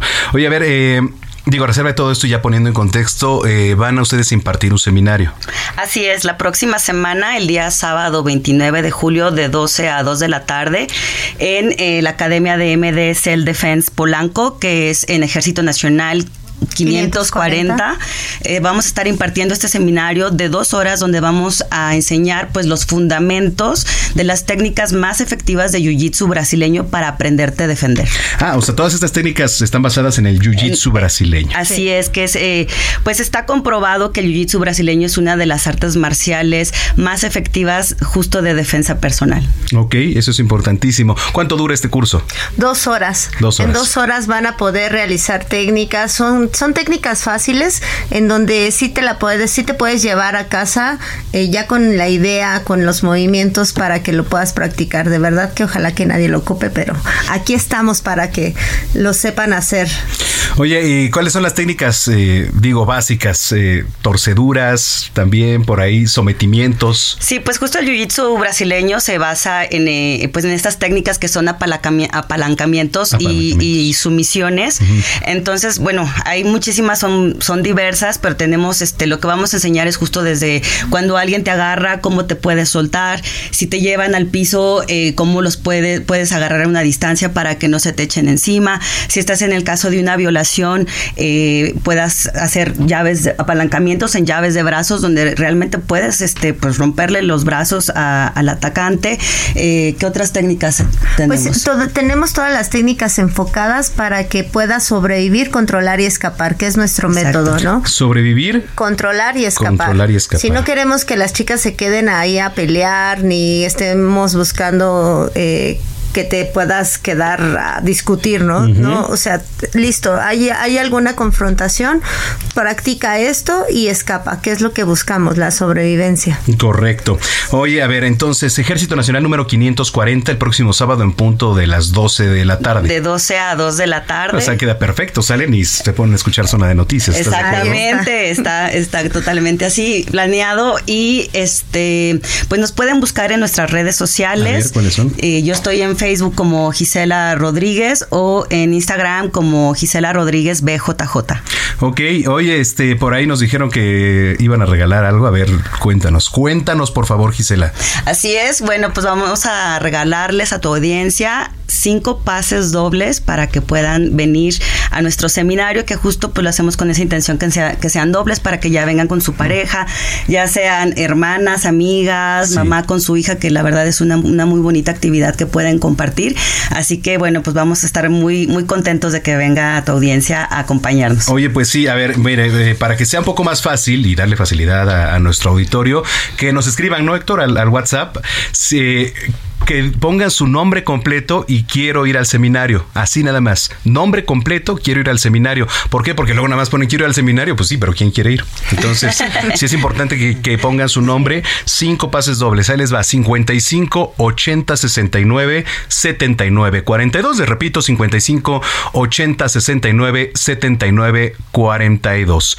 Ese es el WhatsApp. Yo les agradezco mucho y nuevamente, por favor, las redes sociales para que, porque ahí están subiendo bastante material, ¿no? Ahí en, en las redes sociales. ¿Cuál a es? mí me encuentran como Miriam del Rayo y Aprende con Miriam. Aprende con Miriam, perfecto. Y, y nuevamente Gisela Rodríguez BJJ en, sí, en Instagram y en Facebook como Gisela Rodríguez. Correcto. Bueno, eh, pues antes que nada, muchas gracias y felicidades por lo que están haciendo. Ay, a ti, de verdad, siempre un placer estar aquí contigo y muchas gracias por regalarnos este espacio justo para seguir difundiendo pues el tema de las artes marciales que, que son pues muy importantes ahora en nuestra vida. Es importantísimo. Gracias muchas gracias. Ya están escribiendo, por cierto. Ahí, gracias al WhatsApp. Tenemos mensajes. Eh, dice por acá Paulina Amosurrute tiene toda la razón en la educación responsable en estas vacaciones. Sí es importante también. Si usted tiene niños y tiene actividades que hacer, deléguelas, deléguelas. Dice, a ver si extienden sus boletos para Cinemex para toda la República Mexicana. Vivo en el municipio de Santa Cruz, Xojocotlán. ¿De qué?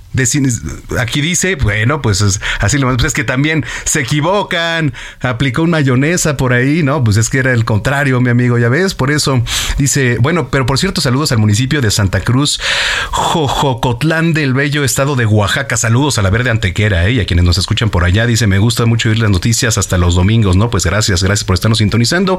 Dice, soy Yoyis Limón y me gusta escuchar este noticiario más con Zamacona, muchas gracias, saludos a Yoyis y a todos los que nos están sintonizando. Bueno, nos vamos a ir a la pausa. Eh, no sin antes recordarles las vías de comunicación arroba Samacón al aire y 55 80 69 79 42. Vamos a regresar a cerrar con broche de oro aquí, zona de noticias, que por cierto, pues tenemos a Manuela Variega con Botiquín. Esta semana fue rescatado un náufrago allá en Colima. ¿Cómo logró sobrevivir? Bueno, pues le vamos a platicar. Y en los deportes, en los deportes también, Adrián Calocta nos, nos autoriza, nos actualiza. Vámonos ya a la pausa. Ahorita volvemos. Vamos a una pausa y regresamos con Manuel Zamacona a Zona de Noticias.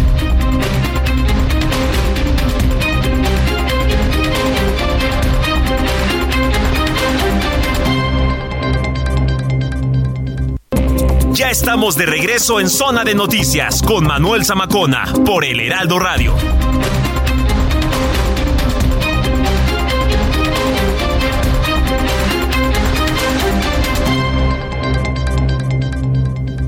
Toma un minuto y piensa en tu momento favorito. Esas vacaciones en familia, por ejemplo. Ahora piensa en las empresas y en los empleos que hay detrás. El de Juan que conduce autobuses. El de Mari que trabaja en el restaurante. Empresarios y colaboradores trabajamos para que a todos nos vaya mejor. CIRT, Radio y Televisión Mexicanas. Voz de las empresas. Consejo de la Comunicación.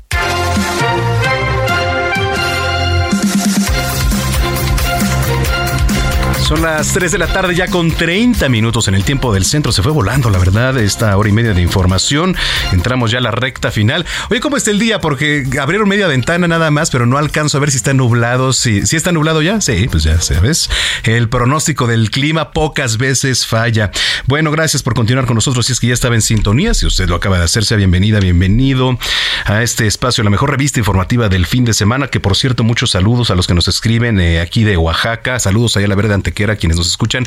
Nos sintonizan también mucho allá en la Perla Tapatía, allá en Guadalajara. Gracias por sintonizarnos. En Monterrey también nos escuchan muchísimo. Gracias por sus mensajes. Dice por acá felicidades por el programa. Siempre la barra de Heraldo es muy buena y completa. Y bueno, pues ahorita sigo leyendo todos y cada uno de sus mensajes. Están yendo ya los boletos para el seminario. Cinco pases dobles para este seminario que va a haber el próximo fin de semana en punto de las 12 del día. Defensa personal para mujeres, allá en Ejército Nacional número 540. Bueno, vamos a entrarle a otros temas bastante interesantes.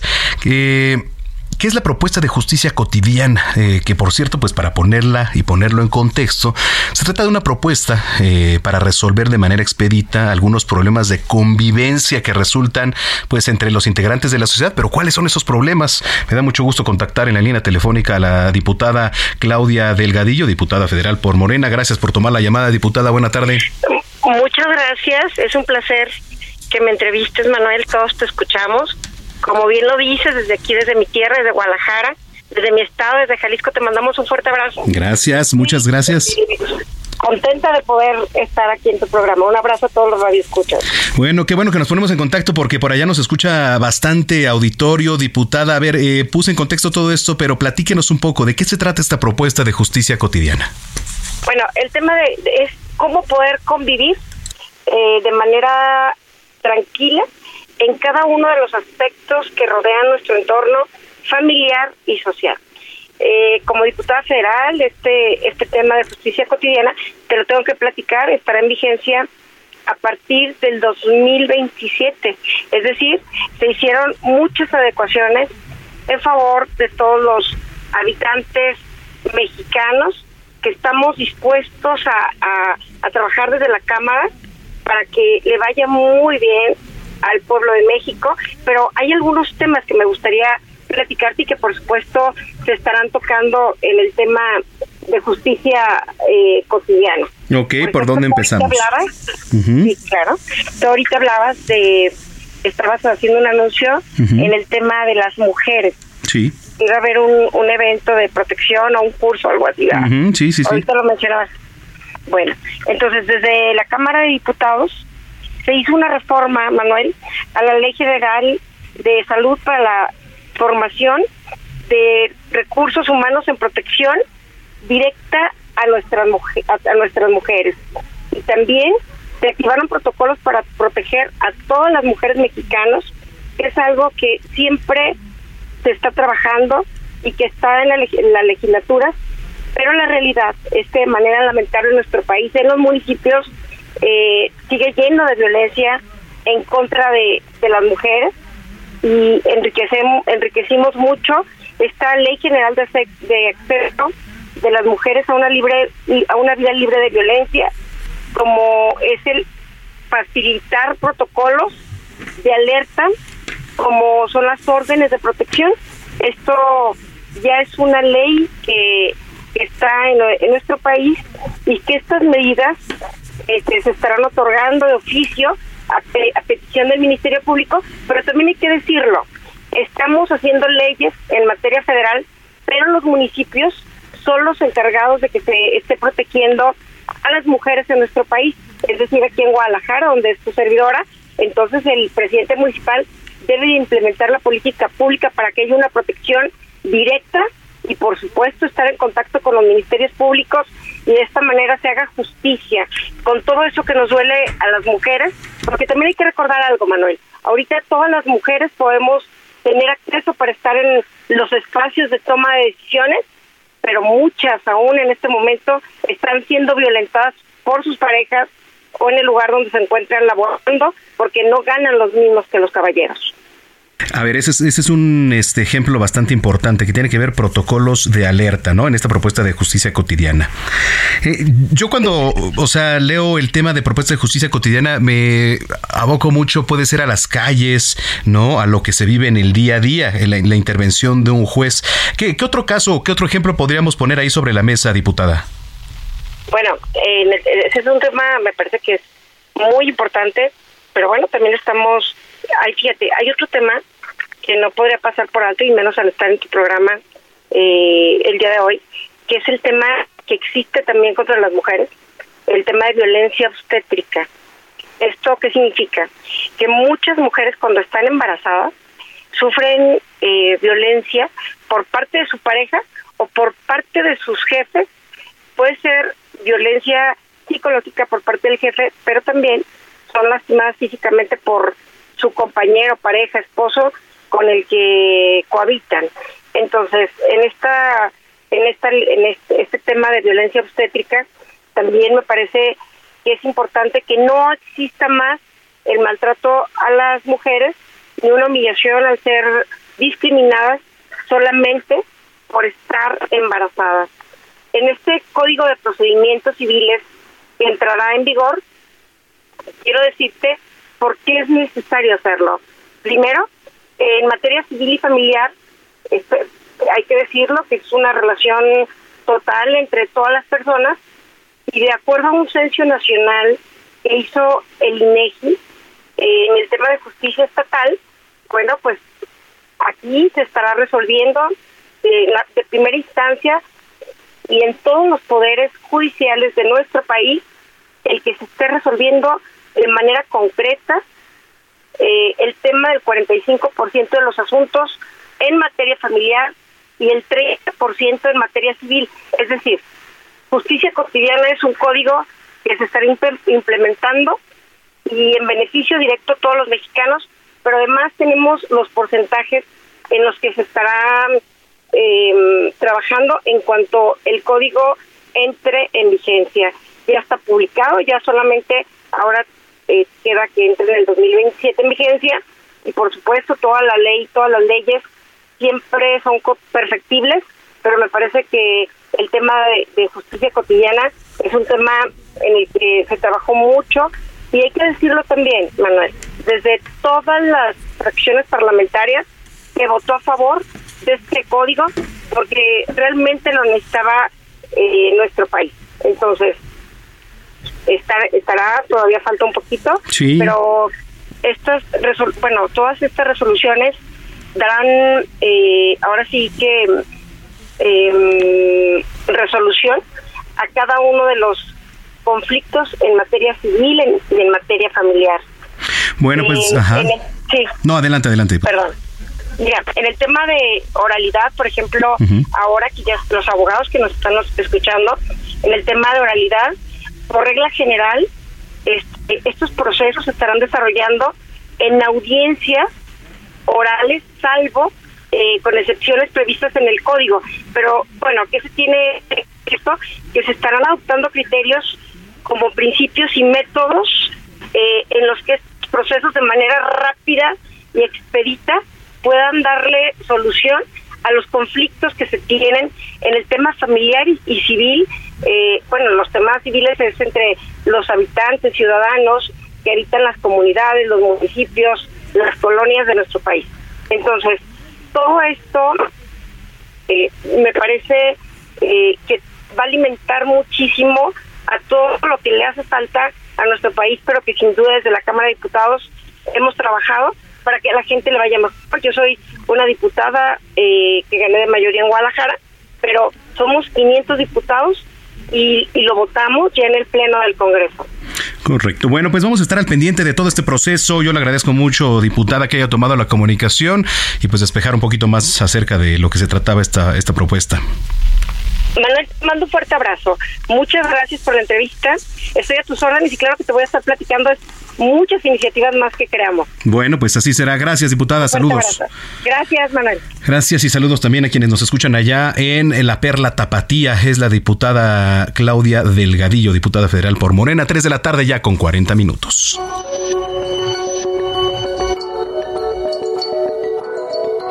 Botiquín Heraldo, con el doctor Manuel Lavariega.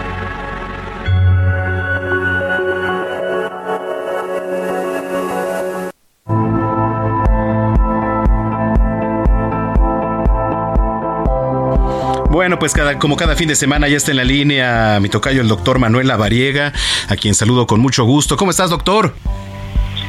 Estimado Tocayo, ¿cómo te va? Qué gusto saludarte a ti y a todo el auditorio y por supuesto a todos en cabina. Gracias, gracias igualmente. Además, un tema súper interesante, no sé si ustedes que nos vienen escuchando eh, se dieron cuenta, esta semana fue rescatado un náufrago allá en Colima. Pero bueno, este náufrago eh, pues dijo que sobrevivió tres meses a la deriva, solo de comer pues pescado crudo y, agua de lluvia. ¿Cómo repercute? ¿Cómo se puede sobrevivir ante esto? A ver, ¿por dónde empezar a hablar, de Tocayo, doctor Manuel Lavariega? Tocayo, yo creo que hay que poner primero cuatro conceptos que vale la pena discutir y sobre todo mencionar porque incluso muchos de nosotros a veces lo hacemos. Y fíjate, las primeras 8 a 12 horas empieza el, periodo en donde le llamamos ayuno. Después de estas 12 horas entramos en cetosis, que bueno, esta palabra sabes que está de moda y muchas personas que seguro nos están escuchando hacen cetosis. Después de la cetosis viene un periodo en donde nuestro cuerpo empieza a descomponer o a metabolizar las proteínas y a partir de ahí se obtienen eh, pues las moléculas de energía y estas proteínas principalmente se obtienen del el músculo y después ya viene un proceso de desnutrición que es justamente como encontraron a este náufrago o a esta persona eh, que si ustedes lo ven en fotografías pues está consumido, está flaquito, está pues con los brazos delgaditos y la piel así como si le hubiera quedado grande el traje por este proceso de desnutrición. Pero justo este es el proceso, vamos a decir, esperado, en donde una persona que tiene mucho tiempo sin consumir alimentos, sobre todo estas personas que se ponen en huelga de hambre, y bueno, obviamente él por un tema diferente, pues perdió grasa, perdió músculo, perdió masa muscular y perdió pues esta fuerza, ¿no? Pero fíjate, Tocayo, que es bien interesante porque si él comió prácticamente pescado, es bien, bien importante pues analizar este tema de por qué sobrevivió solo con el pescado crudo y el agua de lluvia. Déjame decirte que el pescado pues es un producto de proteína de alta calidad y es rico en algunos nutrientes y eso fue prácticamente lo que lo mantuvo eh, pues en esa situación eh, de pues de nutrición, ¿no? Vamos a decirlo así, y que no falleció por complicaciones. Porque fíjate, Tocayo, que estas proteínas pues le permitieron seguir obteniendo energía. Entonces, a partir de ahí, aunque no comía carbohidratos, a partir de ahí pudo sobrevivir. Oye, esto es interesante, ¿no? Bueno, esto por una parte sí, este, pero también el comer pescado crudo eh, no repercute mucho al estómago, digo, este, digo para ir al baño, etcétera. No sé cómo podría funcionar ahí, ¿eh? Seguramente sí, seguramente pues tuvo ahí sus cuadros de diarrea, pero bueno, eh, vamos a decirlo, se perdieron en el mar. sí, exacto. Pero... Por eso no había eh, problema. Bueno, por eso no había problema. Y también el perrito seguro consumió sus, sus, porciones de pescado. Sí, sí, sí. Por eso estuvo sin ningún inconveniente, sin ningún problema.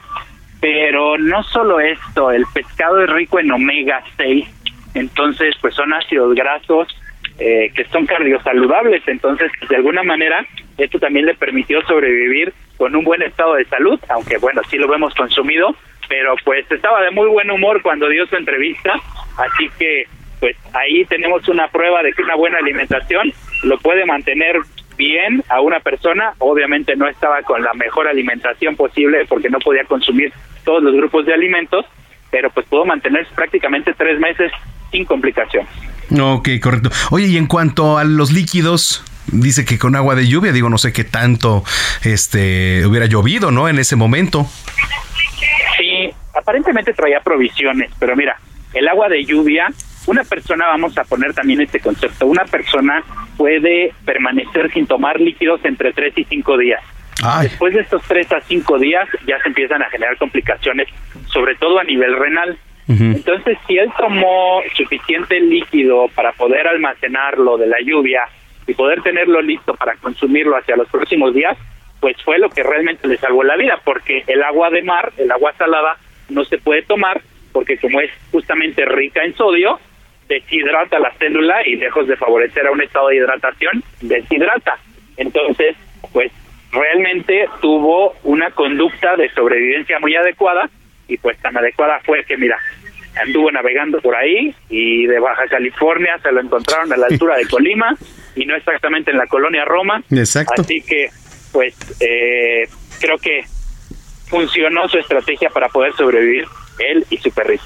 Oye, pues qué interesante, qué interesante está, porque pues sí, este, luego las complicaciones y todo lo que deriva el, el mal comer, etcétera, pero pues aquí se trató de una situación de supervivencia. ¿No? Entonces... Extrema. Y ya después, una vez que lo rescatan, pues viene un proceso también porque no se le puede dar ciertos alimentos por todo lo que pasó, ¿no? Sí, hay que recuperarlo, hay que darle una dieta, pues, eh, vamos a decir, que poco a poco lo vaya recuperando, que poco a poco lo vaya nutriendo, que poco a poco vaya supliendo esas deficiencias. Por ejemplo, como solo comió pescado, seguramente estaba carente de vitamina B6, de vitamina B12, probablemente tuvo calambres, probablemente tenía este hormigueo en las extremidades, seguramente generó cierto grado de lo que conocemos como, como neuropatía y también seguramente sus huesos pues se hicieron un poco más porosos porque el pescado no tiene calcio en grandes cantidades, entonces hay que eh, pues suplementarlo para evitar el riesgo de fracturas. Seguramente tendrá un proceso de revisión y un proceso, digamos, de nutrición avanzada, pero bueno, sobrevivió, que eso fue lo importante y pues bueno, ahora el tratamiento de estas secuelas será muy interesante poder también estudiarlo. Totalmente. Oye, la gente que te viene escuchando, ¿en dónde te puede seguir en las redes sociales, doctor Manuel Variega? Me pueden encontrar como DR La Variega Taráchaga. Ahí estoy atento para cualquier duda o cualquier pregunta que tenga. Muy bien. Bueno, pues un abrazo y nos escuchamos mañana. Claro que sí, excelente tarde. Igualmente el doctor Manuel Lavariega aquí en Zona de Noticias. No sé si usted eh, le entró al fenómeno de Barbie esta semana, de la película que se estrenó, pero lo que sí es una realidad es que la venta de muñecas de muñecas Barbie se disparó por el estreno de esta película. Vamos con la información, por favor. En abril de 2022, el mundo vio por primera vez a Margot Robbie caracterizada como Barbie. Y fue también el momento en el que se empezó a gestar un boom en la compra de objetos no solo relacionados a la muñeca, sino también de uso personal color rosa. Desde el año pasado, las ventas de muñecas Barbie en eBay aumentaron un 200%. En el caso de Mercado Libre, durante los últimos seis meses, descartando el Día de Reyes, se registró un crecimiento del 85% en las ventas diarias alusivas a la muñeca. A su vez, cadenas de moda como CNA o Cedar, entre muchas otras, lanzaron una colección de Barbie, las cuales se agotaban en instantes. Rumbo al estreno de la película en México, predomina la intención de asistir haciendo homenaje a la muñeca, por lo que el comercio se ha visto beneficiado de este auge. Pero no solo las mercancías oficiales objetos de uso personal se han visto beneficiadas.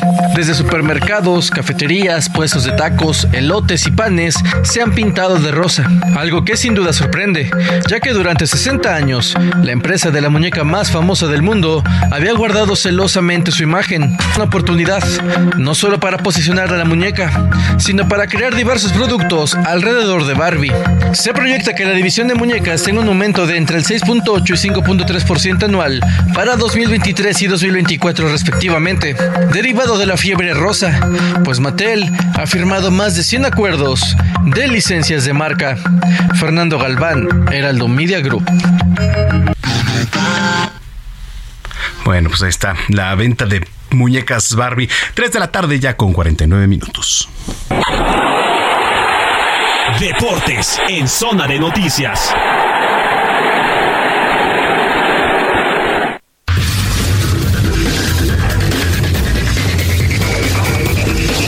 Vámonos rapidísimo con los deportes, mi estimado Mister Adrián Caloca, ¿cómo andas?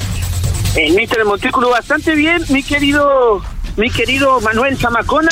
Y pues rápidamente vámonos nada más con información de, del Mundial Femenil que ya arrancó esta semana allá en Australia y Nueva Zelanda. y vemos bastantes marcadores interesantes como la goleada de Japón 5-0 a Zambia, la victoria por la mínima de Inglaterra sobre Haití. Recordar que Haití tomó el lugar de la selección mexicana, clasificó, ¿no? Por ende eliminó a las mexicanas y por eso entra a este mundial, insisto, que se está realizando en Australia y Nueva Zelanda y la victoria de Dinamarca sobre China, un gol por Hoy a las 11 de la noche, hora centro de México, Suecia, que es una de las favoritas, enfrentará a Sudáfrica y para mañana, la madrugada que va de sábado a domingo, por eso de que los horarios, por los usos horarios allá en Austria y Nueva Zelanda, la diferencia de horas, vamos a tener esta madrugada a la una y media, Países Bajos contra Portugal y a las cuatro de la mañana Francia, que también es una de las favoritas, frente a Jamaica, otra de las representativas aquí de CONCACAF. México, insisto, no calificó y bueno, lamentablemente para este ciclo mundialista ahora vamos a esperar al que sigue. Y conforme al horario, al último que les había dado de Francia Jamaica a las 4 de la mañana, pues de ahí se pueden ligar, ya se amanecen a las 7 de la mañana para el Gran Premio de Hungría de la Fórmula 1, en donde estará Checo Pérez. Eh, en la semana vimos que estrelló su coche en las libres, pero ya en la ronda de clasificación, ahora sí, llegó hasta la Q3, mañana arrancará desde el noveno sitio y será el británico Luis Hamilton quien se ganó la pole position, mi querido mister. Sí, sí, sí, estuvo interesante ahí Luis Hamilton, que bueno, pues digo, en premios pasados había tenido problemas, pero se le vio bastante firme ahí al volante y este Lando Norris también, la sorpresa ahí en tercer lugar, ¿eh? Sí, también ahora sí que los británicos dieron de qué hablar de manera positiva y no quiero dejar pasar, mister, la felicitación, la victoria de los Tigres allá en Cancún, ¿eh? No, ya, eh, ya es, eh, era sí o sí, ya, ya era mucho necesario, es, esa victoria, ¿no? Que bueno, pues que te voy a decir que los Diablos Rojos del México andan jugando con su segundo equipo también. La verdad es que muchos de los titulares ya como pues están en playoffs, tienen la zona de clasificación, pues les dan un poco de descanso también. Se vale y se vale que a los nuevos talentos, a las nuevas promesas, pues les des un poco de juego ahí en el terreno de juego. Sí, la verdad es que sí, justamente, y bueno, ya que estamos hablando del rey de los deportes, también la, estadística que se dio esta semana con respecto a, ligándolo, ¿no? Un poco con la actuación de mexicanos, Randy Rosarena, el México cubano con las rayas de Tampa Bay, el gran inicio de temporada que tuvo el equipo de la Florida, con 30 victorias y solamente 9 derrotas, pero a partir de ahí sí, volvieron a sumar 30 victorias, pero 31 derrotas. O sea, fue dramático ahora el cambio que, que tuvo el equipo de Arena, que bueno, la semana pasada ya lo platicábamos, su segundo lugar en el Home Run Derby, ¿no? Sí, sí, totalmente. Y fíjate que a lo largo de la semana también a Rosarena hizo ahí un par de atrapadas de ensueño de esas a las que ya nos tienen acostumbrados.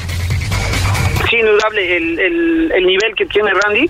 De verdad es es este inigualable y pues nada más mencionar que ahora el próximo año ya que se confirmó el duelo entre los Rockies de Colorado o más bien la serie no Rockies de Colorado y Astros de Houston en el Arpelú. Las Rayas van también de visita pero no jugarán en México. Van a si no me equivoco van a Tokio y a Londres van los Dodgers de Los Ángeles. Pero aquí vamos a tener a los Rockies contra los Astros. Vamos a ir o qué mister sí por supuesto ya está cerrado todo eso.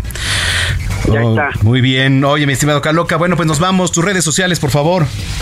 Claro que sí, en Instagram es arroba Adrián Caloca y en Twitter arroba soy Adrián Caloca. Ahí las 24-7 estamos diciéndole de todo en el mundo de los deportes, incluido la League Cup que arrancó ayer con el gol de Messi. Sí, sí, sí, se estrenó bastante bien, el, uno de los mejores del mundo. Te mando un abrazo, gracias.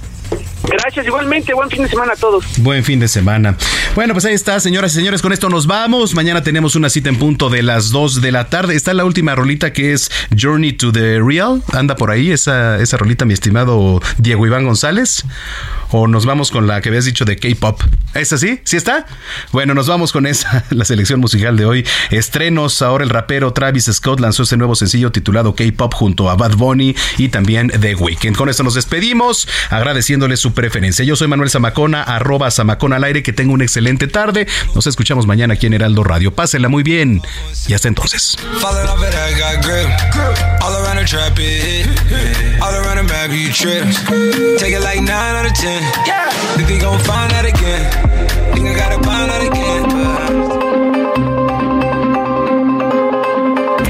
El Heraldo Radio presentó Zona de Noticias con Manuel Zamacona.